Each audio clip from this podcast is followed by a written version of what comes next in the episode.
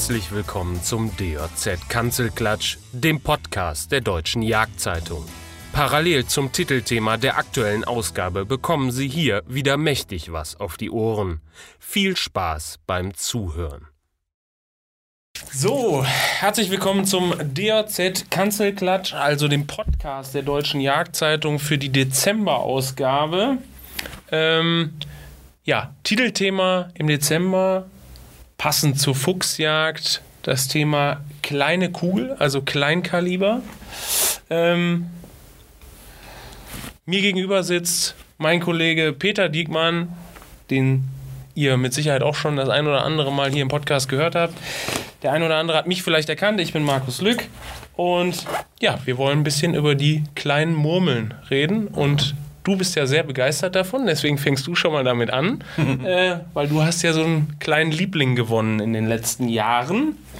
Ja, mein neues Lieblingskaliber, genau. Also ich habe schon die ganze Zeit gewartet, wann kommt jetzt eine Frage, weil ich liebe das immer so Spontangespräche, wo man einfach dann so auch spontan reagieren kann. Aber wo du es jetzt schon gesagt hast, äh, ich weiß nicht, wie oft ich in Artikeln schon dieses Kaliber beworben habe. Äh, also eigentlich sollte mir die Firma Hornady wahnsinnig dankbar sein als Erfinder dieses, äh, dieses Kalibers. Äh, die Rede ist von der 17 Hornet.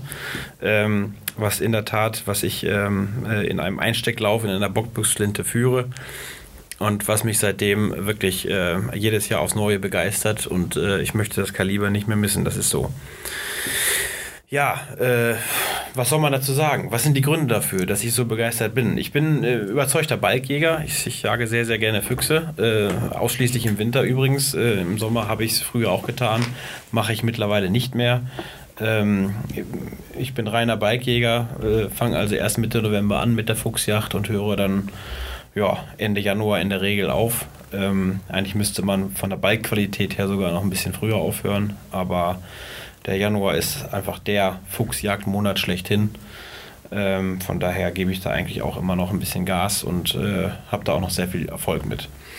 Ja, das Tolle an diesem Kaliber ist einfach, dass ähm, ja, es ist ausgestattet in der Regel mit Warmentgeschossen, also sogenannte Warmentgeschosse, die die Eigenschaft haben, dass sie mehr oder weniger sich äh, komplett zerlegen im Wildkörper, was den Vorteil hat, dass sie erstens äh, bei ordentlichem Treffersitz zum sofortigen Verenden führen und dass sie zweitens eben keinen Ausschuss liefern oder wenn Ausschuss dann nur einen sehr, sehr kleinen, der in der Regel Kaliber groß ist. Das heißt, für die Balkverwertung ist dieses Geschoss optimal. Und das in Verbindung eben mit dieser 17 Hornet, die ja eine Mündungsgeschwindigkeit hat von 1150 Meter pro Sekunde, also extrem rasant ist.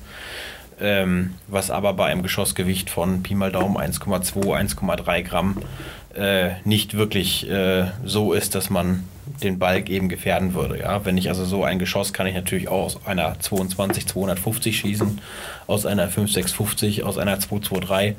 Äh, das sind dann alle schon Kaliber, wo ein Warmentgeschoss äh, deutlich mehr Zerstörung äh, anrichtet. Und ähm, ja, aus meiner Erfahrung, ich kann mit der 17 Hornet äh, bis 150 Meter locker Fleck halten. Ich kann sogar bis 200 Meter, ich glaube die GE liegt so bei 200, Pi mal Daumen 200 Meter. Mhm.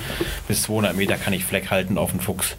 Ähm, viel weiter kann man auf den Fuchs sowieso nicht schießen, dafür wird das Ziel dann zu klein. Ähm, 200 Meter ist eigentlich schon zu weit. Ähm, und aus meiner Erfahrung, ich habe jetzt bestimmt schon 30, 40 Füchse geschossen mit diesem Kaliber, wenn nicht mehr.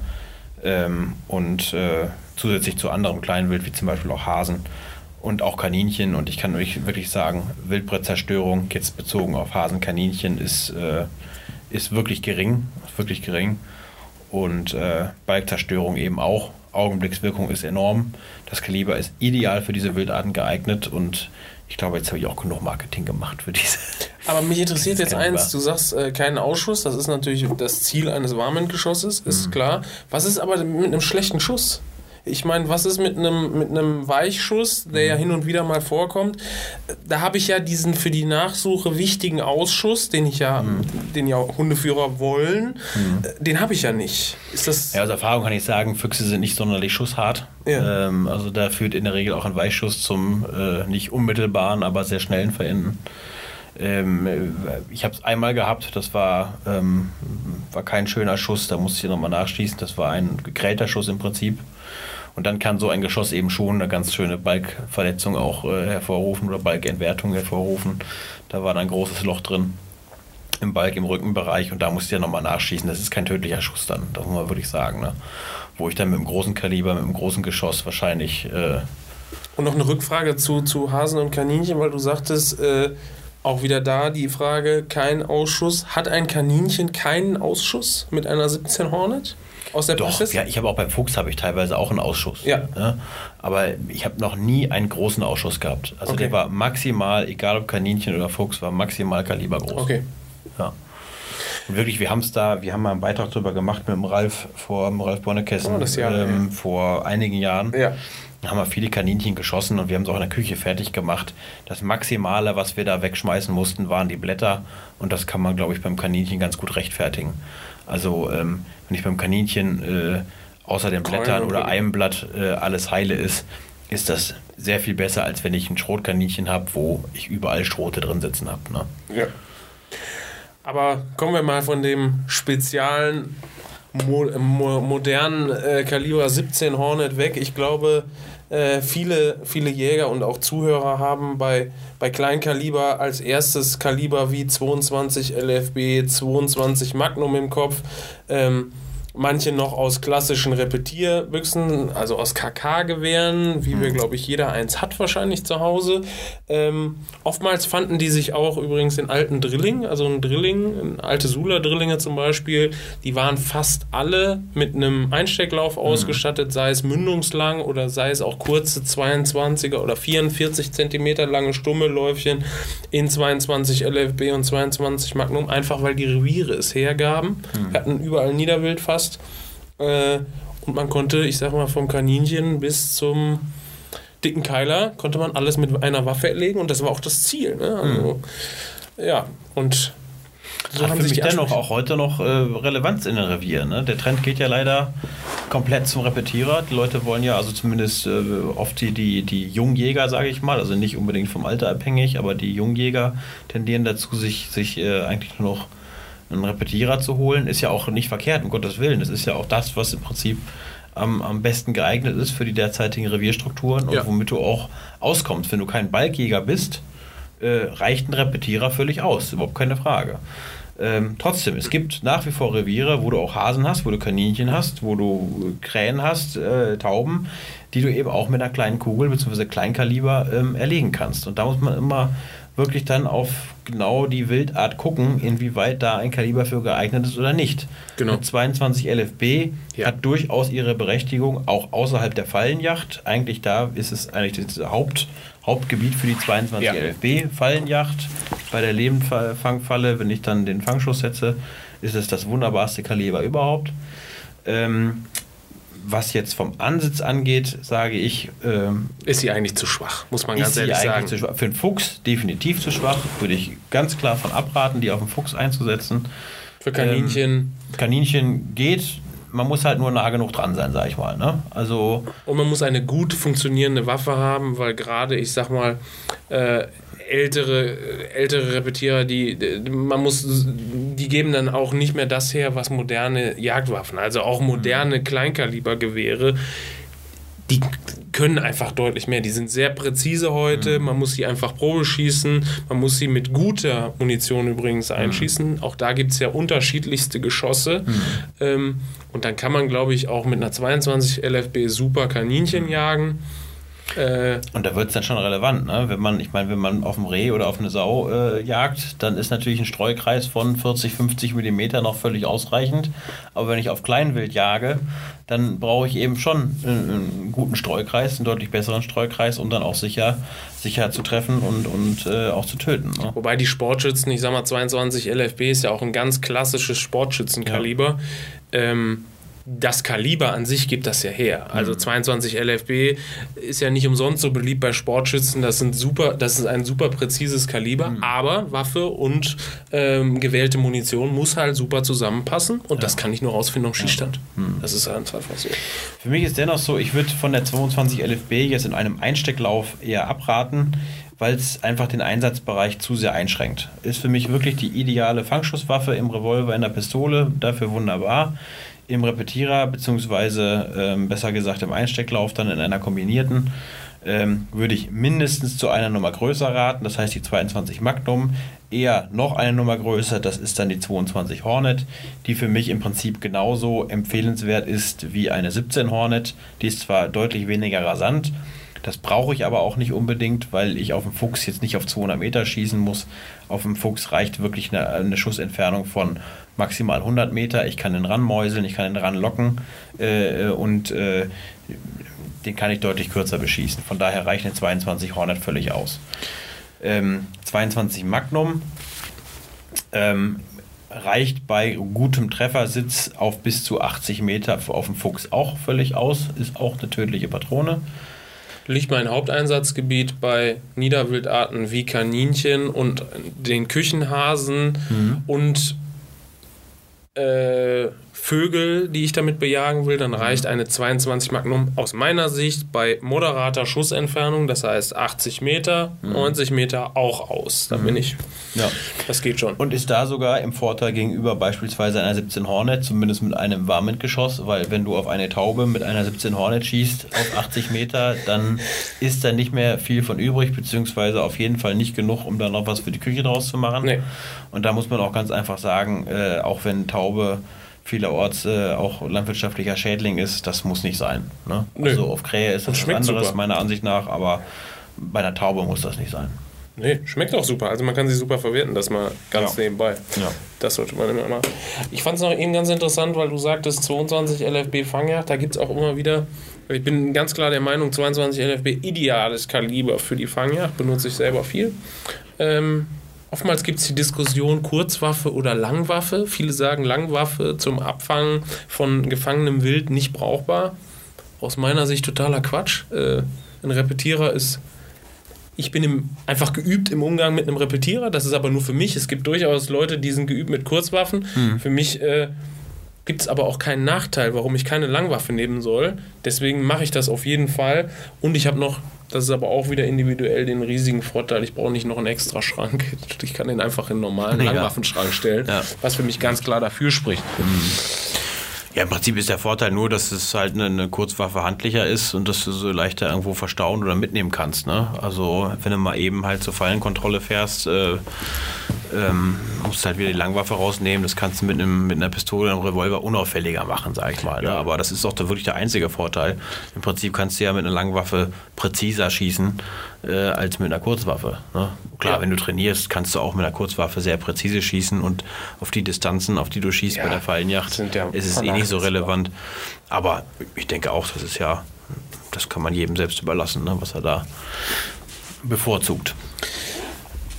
Jetzt haben wir aber trotzdem bei aller Begeisterung für oder nee, wir schließen mal die Pali äh, Kaliberpalette nach oben hin ab. Wir haben jetzt, wir sind bei 22 Hornet angekommen. Das mhm. ist ja so auch einer der ganz klassischen Kleinkaliberpatronen. Geht es aber noch ein bisschen größer. Es gibt ja auch noch die 5-6er Palette, die dann nach oben hin 5-650, mhm. 5-652. Mhm. Ähm, da ist dann auch schon Rehwild mit bejagbar. Mhm.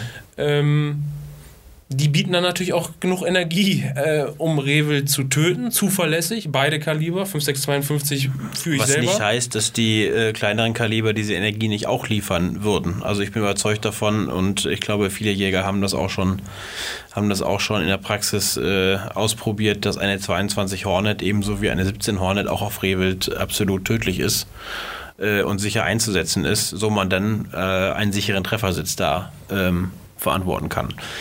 Ähm, das ist im Prinzip so eine, da vielleicht ein kurzer, kurzer Zwischenwurf. Ich hatte auch einen Artikel darüber geschrieben in der Dezemberausgabe, was die Gesetze angeht. Ähm, ich finde, dass der Gesetzgeber da ein bisschen, ein bisschen nachlässig ist, weil er auf bestimmte Wildarten gewisse Mindestanforderungen äh, festgesetzt hat, was das Kaliber, das Geschoss, die Geschossenergie vor allem angeht äh, und den Geschossquerschnitt und andere Wildarten da eben völlig außen vor lässt. Und ähm, ich habe es darin auch verglichen, ein Dachs mit einem Reh beispielsweise. Ne? Für Reh gilt ganz klar, ähm, es muss mindestens 1000 Joule haben auf 100 Meter. Äh, und für einen Dachs habe ich überhaupt keine Anforderungen. Ich darf also rein theoretisch mit einer 22 LFB auf einen 100 Meter entfernten Dachs schießen. Das wäre legal. Aus meiner Sicht aber absolut verantwortungslos, weil ein Dachs äh, schon anders gebaut ist, äh, körperlich als ein Fuchs und äh, dieser Schuss aus meiner Sicht ziemlich sicher nicht tödlich wäre und ziemlich sicher äh, dem Dachs ziemlich wehtun würde. Ähm, andererseits wäre ein Schuss mit einer 22 Magnum auf ein 50 Meter entstehendes Reh, äh, stehendes Reh ziemlich sicher tödlich. Ähm, und ähm, da sehe ich eben eine Schwierigkeit drin. Warum wird da dem, dem Reh mehr zugestanden vom Gesetzgeber als dem Dachs? Also ich wäre eigentlich dafür, dass man das den Jägern mehr überlässt, da mehr Freiheit lässt und äh, die entscheiden lässt ähm, aus ihrer Erfahrung raus. Wir sind gut ausgebildete Leute, wir können entscheiden, was ist ein tödliches ähm, Kaliber oder was ist ein ausreichendes Geschoss-Kaliber-Kombination für äh, die und die Wildart und was ist es nicht. Ne? Und ähm, man kann das auch ganz schön am Beispiel Sau bringen, ja. Also wenn ich einen 10 Kilo Frischling habe, den wir ja auch schießen sollen und schießen müssen, aufgrund der überhöhten Bestände, ähm, natürlich kann ich einen 10 Kilo Frischling mit einer 22 Magnum oder einer 22 Hornet absolut sicher töten. Ähm, nur was ist mit einem 200 Kilo Keiler? Den werde ich damit nicht so einfach töten können. Für den brauche ich einfach mehr. Ganz einfache Kiste. Aber es hat ja schon die Entwicklung gegeben. Also ich meine, der 2 zu 2 war ja in vielen äh, Bundesländern ansitz, äh, anlässlich der Reduktion der Saunenbestände schon auf Frischlinge zum Beispiel Ja. erlaubt. Ja. Also vor den Behörden Ja, sogar. aber dann plötzlich mit Ausnahmegenehmigung. Genau. Ne? Es ist halt Es nicht bleibt es ist der halt wieder äh, der. Föderalismus-Wahnsinn. Ne? In jedem Bundesland eine andere Regelung. Es wäre halt schön, wenn von, vom, vom Bundesjagdgesetz her äh, vorgegeben wäre, dass jeder Jäger wirklich für sich entscheiden kann, äh, auf welches Stück Wild er nun welche Kaliberkombination da einsetzt, Geschoss-Kaliberkombination. Das sollte man den Jägern eigentlich zugestehen und zutrauen, dass sie da ähm, äh, ja, adäquat die äh, Munition wählen. Kommen wir zurück zu 5650, 5652. Da sind wir ja dann schon in dem Bereich, wo wir, glaube ich, nicht mehr darüber diskutieren müssen, ob diese Kaliber äh, tödlich sind für Rehe oder nicht. Sie sind erlaubt Ja. und sie sind auch beide tödlich. Äh, sehr, sehr gut. Ähm, wie ich selber auch oftmals getan habe mit den Kalibern. Sie hinterlassen aber dann natürlich Spuren. Also wenn ich damit einen Fuchs erlegen will und wähle ein Geschoss, äh, was eine sehr tödliche Wirkung auf ein Stück Rehwild habe, dann bin, bin ich ziemlich sicher, dass der Balk dann halt entwertet ist. Das heißt, gerade bei diesen, ich sag mal, größeren Kleinkalibern, eigentlich ein Paradoxon, ähm, muss dann schon die Geschosswahl auch sehr, sehr genau getroffen werden und sie sind aus meiner Sicht dann auch nicht mehr dazu geeignet, wenn mein Augenmerk auf dem Balk ist. Also dann würde ich ein solches Kaliber nicht wählen. Aber wenn Rehwild mitgenommen werden soll und mit bejagt werden soll und das hauptsächlich, dann sind das aus meiner Sicht super Kaliber, die sich gerade in einer kombinierten Waffe eignen. Äh, Drillingen, Bockfischfinden, wie auch immer. Das ist sicherlich der Grund, warum die in vielen Einsteckläufen in kombinierten Waffen oder eben im Bergstutzen schon ab Werk so bestellt werden. Da wird eben nicht die 22 Hornet äh, bestellt als kleine Kugel, sondern die 5650 äh, oder die 222, weil man damit dann legal ähm, eine Rehwild-Doublette wunderbar schießen kann. Ja. Äh, absolut korrekt. Und wie du sagst, natürlich muss ich da mehr Balkentwertung erwarten bei so einem Kaliber, je nachdem, was ich für ein Geschoss wähle. Ähm, das muss nicht sein. Also ich kann Nee. durchaus auch mit so einer 222 oder sowas, kann ich durchaus auch äh, einen kleinen Ausschuss haben oder äh, ja, ich sag mal so ein 5 Mark, sagt man ja immer klassisch noch, 5 Mark großen Ausschuss. Das ist für einen Kirschner überhaupt kein Problem. Ne? Das näht er eben zu, da sieht man überhaupt nichts von. Ähm, der kann sogar noch viel größere Löcher stopfen. Das ist vielleicht auch immer ein ganz guter Hinweis an dieser Stelle, dass ähm, dass durchaus auch einige große Löcher auch von, von größeren Kalibern wie einer 308 oder einer 3006, wenn wir da einen faustgroßen Ausschuss haben, das sieht der Kirschner vielleicht nicht unbedingt gerne, aber selbst aus solchen Löchern kann der noch etwas machen, je nachdem, was aus dem Fuchsbalg hergestellt werden soll, was ansehnlich aussieht und wo man das dann im Nachhinein gar nicht mehr sehen kann, dass da Aber ich glaube, wir haben war. hier mit dir einen perfekten Kandidaten für jegliche Balkennutzung sitzen, weil du bist da total begeistert von. Ähm, es kommt ja auch, das hast du mir auch mal gesagt, und ich glaube, du hast auch darüber geschrieben, es kommt ja auch sehr darauf an, wo der Ausschuss auf dem sitzt. Ja. Weil ich glaube, hauptsächlich ist ja die Rückenpartie von Bedeutung für die, für die Balkennutzung. Ja, die ne? Rückenpartie ist, ist von Bedeutung und vor allem auf der Schulter seitlich. Das ist so ein Bereich, wo die Haare so ein bisschen anders wachsen, was für einen Kirschner nicht so einfach ist. Ne? Und das ist ja auch schon der Bereich, wo dann viele Ausschüsse sitzen. Ja. Von daher würde ich auch immer zu einer eher kleinen, möglichst kleinen Kugel raten, was das angeht. Es ist natürlich immer eine schwere Entscheidung. Was will man? Will man da primär Balkjäger sein äh, mit dieser kleinen Kugel, die man sich als Einstecklauf da reinholt in die kombinierte, oder will man primär das für Dubletten auf Rehwild nutzen? Als Beispiel. Ja. Und das ist halt immer, ja, es ist immer eine Abwägungssache. Oder auch wenn man jetzt viel Kleinwild hat im Revier, wie zum Beispiel Tauben, man möchte viel Tauben schießen, dann würde ich da auch eher zu einer 22 LFB oder 22 Magnum raten. Ne? Das ist halt immer die Frage, was will man damit machen? Und äh, man kann ja jetzt nicht immer drei Repetierer mit auf den Ansitz nehmen. Einen in 22 LFB, den nächsten in 17 Hornet, den großen in 765, äh, 764, wenn es ein Repetierer ist. Ähm, das das ähm, will man ja auch nicht. Ne? Eine kombinierte Waffe ist schon, ist schon was Feines, aber ich man kann ja jetzt auch nicht, natürlich kann man das, man könnte ja auch ein Drilling mit zwei Einstecklaufen noch voll machen. Hätte man, hatte man Kugeldrilling mit einer großen Kugel und zwei kleinen, ist alles möglich. Ne? Gut, dann hätte man bei der einen äh, keinen Stecher und einen ziemlich harten Abzug im linken Schrotlauf, aber dennoch, alles ist möglich. Ne? In modernen Drillingen ist es sogar möglich, dass sie auch beide mit Feinabzügen sind. Also es geht alles. In Kugeldrillingen geht das heute alles, ähm, wenn man das denn haben will. Ne? Mhm. Äh, aber kommen wir nochmal auf einen ganz interessanten Punkt, wie du ihn gerade selber angesprochen hast: kombinierte Waffe oder Repetierer. Ich habe mich dabei immer selber beobachtet, hatte sie auch letztens noch, ich habe letztens noch eine Testwaffe in deinem heißgeliebten Kaliber 17 Hornet, wollte das selber ausprobieren. Bin auch sehr begeistert davon, muss ich ganz ehrlich sagen. Ich hatte aber immer das Problem, und das gebe ich auch ganz offen ehrlich zu, hier in den Revieren, wo wir jagen, Taunusrevieren, liegt der Fokus nicht auf dem Niederwild, Rehwild außen vor gelassen, ganz bewusst. Ähm, aber Hase, und andere Niederwildarten spielen hier kaum eine Rolle beziehungsweise keine. Und wenn ich dann eine 17 Hornet mitnehme und im Auto habe, ich bin zu faul, zwei Waffen mitzuschleppen, das ist schon mal so, dann habe ich immer das Problem, ich fühle mich irgendwie untermotorisiert, weil ich immer die Angst habe, ich fahre um die Hecke und da stehen die Sauen und ich habe eine 17 Hornet. Und das darf ich erstens nicht, zweitens ja, ich darf es nicht und das schließt aus, aber ich würde es auch, glaube ich, nicht machen, weil es einfach doch ein bisschen klein ist. Deshalb ist es so schwierig, ja, wo, wo gehört überhaupt so ein Repetierer hin, so ein Spezialrepetierer? Naja, im, im Prinzip sind wir ja genau in dem Bereich, wo wir eben auch schon waren.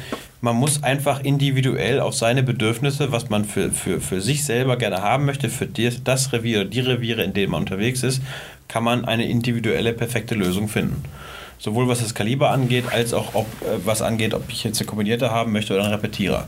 Es gibt durchaus Reviere, wie zum Beispiel am Niederrhein, wo äh, Rehwild eher selten ist, wo ein Rehwild-Freigabe äh, auch eher selten ist, ähm, da habe ich nur Niederwild. So, und wenn ich da eine 22 Hornet habe, einen Repetierer, dann bin ich da gut mit bedient. Da kann ich einen Gans mitschießen, da kann ich einen Hasen mitschießen, da kann ich einen Fuchs mitschießen.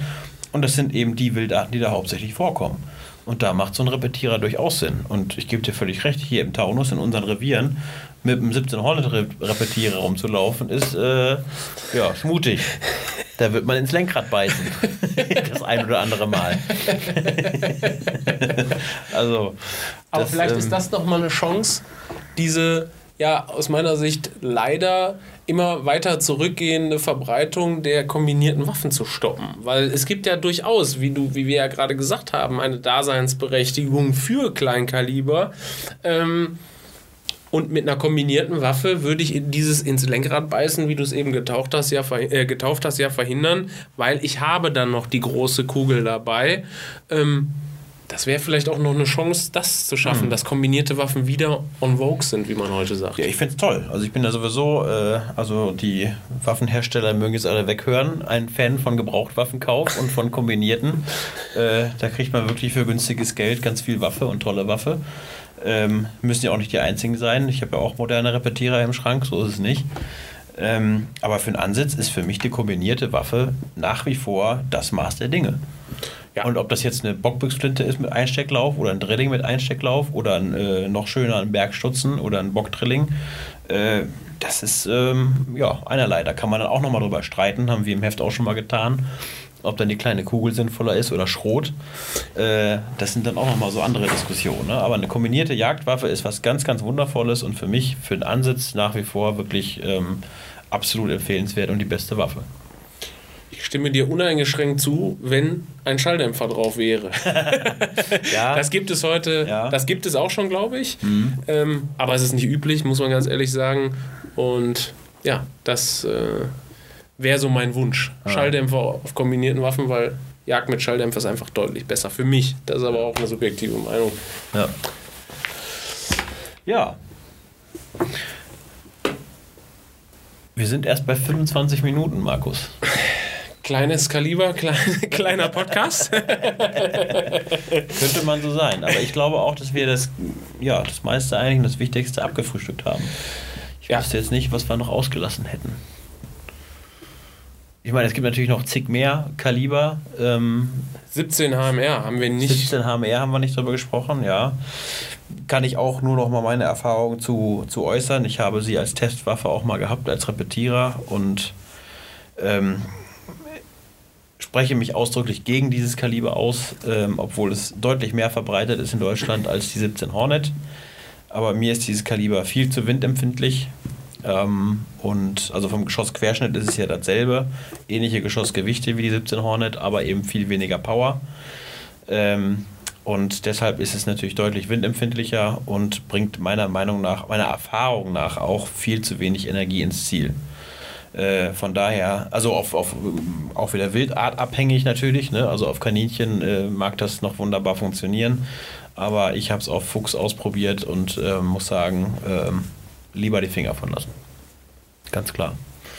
Ja, und dann gibt es natürlich noch ein paar exotische Kaliber, wie ich glaube die 17 Mach 2 und äh, welche gibt es da noch? Ja, Die ja, Remington 17 Remington Fireball heißt die, glaube ich. Fireball. Ne? Hochrasantes Kaliber, ähnlich. Der 17 Hornet, ich glaube noch ein bisschen stärker sogar, mit mehr Ladung Ja. hinter. Ähm, aber da sind wir in einem Spezialbereich. Da gibt es mit Sicherheit Waffenliebhaber, die kennen sich da noch deutlich besser aus Mhm. als wir. Dann gibt es die 22 250, auch eine hochrasante äh, Patrone, ähm, was auch aber ein kleines Kaliber ist.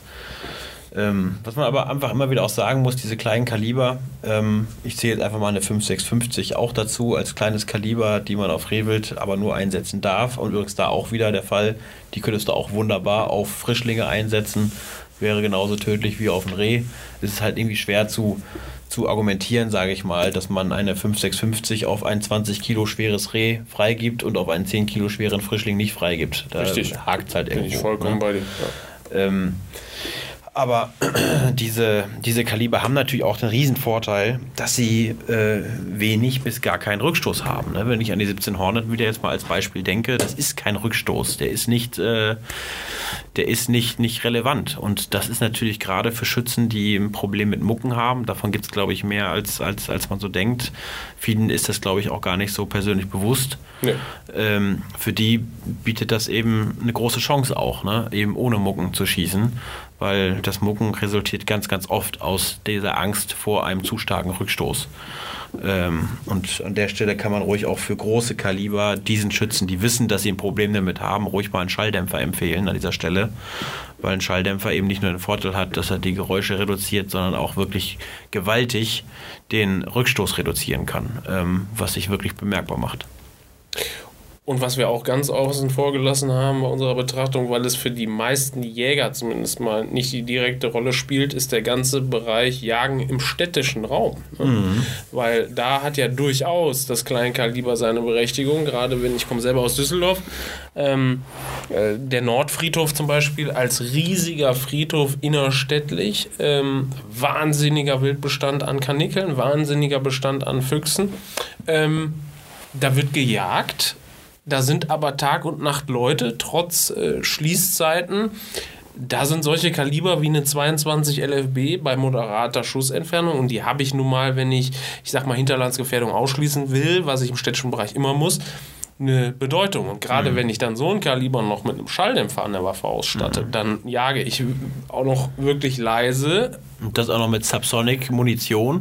dann jage ich nahezu lautlos und ähm, das ist einfach ein Argument, einfach auch, um, um Leute nicht zu gefährden, ne? Gerade im städtischen Raum. Ja, das ist eine Daseinsberechtigung für Kleinkaliber. ja. Und der ganze sportliche Bereich natürlich auch. Sport ist Ja. einfach klassisch Das muss man auch sagen. Zum Beispiel, da gibt ganz viele Leute, ganz viele Jäger, die gerne und, und regelmäßig den Schießstand besuchen, vor allem auch wettkampfmäßig. Die haben immer noch die klassische 22 Hornet Ja. als Repetierer im Schrank, um an Wettkämpfen teilzunehmen. Und mit der kann man eben auch ganz wunderbar auf den laufenden Keiler trainieren. Ne? Und das eben zu deutlich günstigeren Preisen, weil eine 22 Hornet kostet deutlich weniger als eine 3006. Muss man auch mal Das sagen. ist richtig. Wobei die Exoten kosten dann schon relativ viel. Also ich muss das selber schmerzlich erfahren, aber nicht alle Kleinkaliber sind in der Munition billig. Welche meinst du? Eine 5652 zum Beispiel, die ja, gut. ist sehr, Die sehr ist- teuer. Ja, ja, das ist Im Verhältnis zu einer ja. 3006. Aber ich gebe dir vollkommen recht. Gerade 22 LFB-Munition, da sind wir bei Ja. wenigen Cent pro Schuss. Ja, und das kann man wirklich noch denjenigen, die nicht so oft auf dem Schießstand wirklich noch mal als Empfehlung mitgeben. Äh, geht doch mal mit der 22 LFB auf den Schießstand. Ja. Da kann man auch auf den laufenden Keiler schießen. Ja, Äh, das kann man deutlich sparsamer machen. ja, auf jeden Fall. Ja. Viele Einsatzbereiche von Kleinkaliber, ja, jachtlich leider schwindend in vielen Bereichen. Nicht in Muss allen. aber nicht sein. Nee, Muss aber nicht. Du hast ja eben schon die Werbetrommel gerührt für die kleine, für die kleine Kugel und den Kauf von Gebrauchtwaffen. ja. Obwohl du mir neulich deine geschenkt hast, dein Drilling. Ja, das hat aber andere Gründe. Achso. naja, wie auch immer. Äh, ja, ich denke, wir haben das Thema ganz gut abgefrühstückt. Wir hoffen, dass wir Ihnen da auch ein bisschen helfen konnten bei der Entscheidungsfindung Findung oder vielleicht auch ein bisschen motivieren konnten, die eine oder andere kleine Kugel mal auszuprobieren, äh, vielleicht auch zu kaufen und auch jagdlich einzusetzen. Vielleicht können wir einfach mal die, den Aufruf starten. Schickt uns doch einfach mal euer liebstes Kleinkaliber und euren Einsatzgebiet. Und warum habt ihr das gewählt? Einfach nur ein paar Zeilen? Genau, Die paar Zeilen, Fotos, gerne auch Videos, kurze Botschaften, irgendwas. Ja. Warum, welches Kaliber und vielleicht ein Foto dazu, wie der Peter gerade gesagt hat, wird mich oder wird uns beide freuen. Äh, am besten per Mail direkt an mich. Meine E-Mail-Adresse markus.lück, L-U-E-C-K, at paulparei.de. Ansonsten gibt es die auch auf unserer Homepage www.doz.de. Da gibt es alle Kontaktadressen zum Nachlesen. Wir würden uns freuen. Die besten schaffen es ins Heft oder ins Netz oder beides. Ja. Und wir hören uns Wir hören in uns einer der bald. nächsten Ausgaben. Genau, und in diesem Sinne viel Weidmanns Heil auf den Winterfuchs. Richtig, weit mal Zeit. Das war der DJZ Kanzelklatsch. Wenn Sie die DJZ nicht nur hören, sondern auch lesen und im Bewegtbild sehen möchten, dann ab zum Kiosk. Oder noch besser, gleich ein Abo abschließen. Denn jedem Aboheft der Deutschen Jagdzeitung liegt eine DVD mit spannenden Jagdvideos bei.